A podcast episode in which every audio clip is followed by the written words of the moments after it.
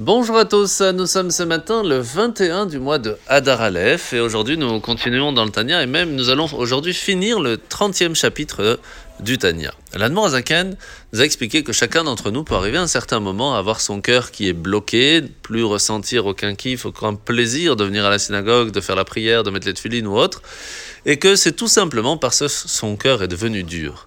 La première chose à savoir, c'est comment briser un petit peu ce cœur pour qu'il puisse de nouveau ressentir un peu de spiritualité Eh bien, la première chose, c'est de ne pas se sentir orgueilleux, de ressentir un peu d'humilité.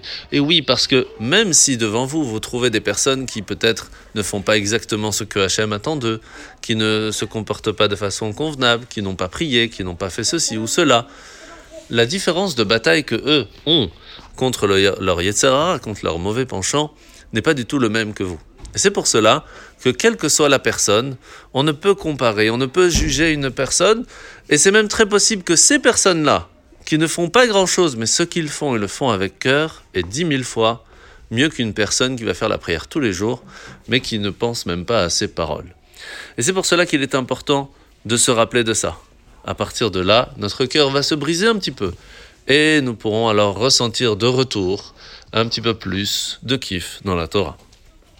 La mitzvah de ce matin, c'est la mitzvah positive numéro 194, 194. Lorsqu'une personne a volé quelque chose, elle se doit de le rendre, et de le rendre de façon complète. Et si elle ne peut pas rendre l'objet ou ce qu'elle a volé parce qu'il est perdu ou revendu, eh bien elle se doit de payer complètement ce qu'elle a pris. La paracha de la semaine, c'est paracha de Vayakel. Lorsque Dieu nous a enjoint de, de faire le temple, il a demandé à Moshe de désigner des artisans. Il y aura Betzalel et Aoliav pour superviser le travail. Et c'est là que trois sortes de métaux vont être utilisés. L'argent, l'or et le cuivre. L'argent, tout d'abord, c'est ceux d'entre nous qui ne sont pas déroutés par l'obscurité, mais qui réussissent à infuser la conscience du divin dans le monde. L'or, c'est ceux qui, de façon générale, sont ancrés dans le monde trivial, mais qui ont réussi à surmonter cette emprise.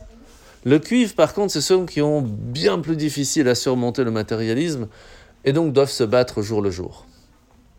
Il faut savoir que chacun d'entre nous peut faire partie de ces trois-là. Et que les trois sont acceptés au temple, et même mieux que ça, doivent faire partie du temple. On a des certains moments dans la vie où on est un peu comme l'argent, on n'arrive pas à refuser de s'impliquer dans le monde et pourtant on essaye, on arrive de le consacrer avec le domaine spirituel. On a ceux qui sont identifiés à l'or, on arrive à surmonter l'attrait au matérialisme et on peut se sentir à l'abri du danger alors qu'en fait non, pas obligatoirement. On a toujours un travail à faire et même ceux qui parmi nous, et même nous-mêmes, sur certains sujets, on est amené à penser qu'on doit d'abord s'améliorer avant de pouvoir sanctifier le monde matériel, non. Même si on est encore en cuivre, même si on n'y arrive pas encore, chaque petite action permet de rajouter de la lumière. Bonne journée à tous et à demain.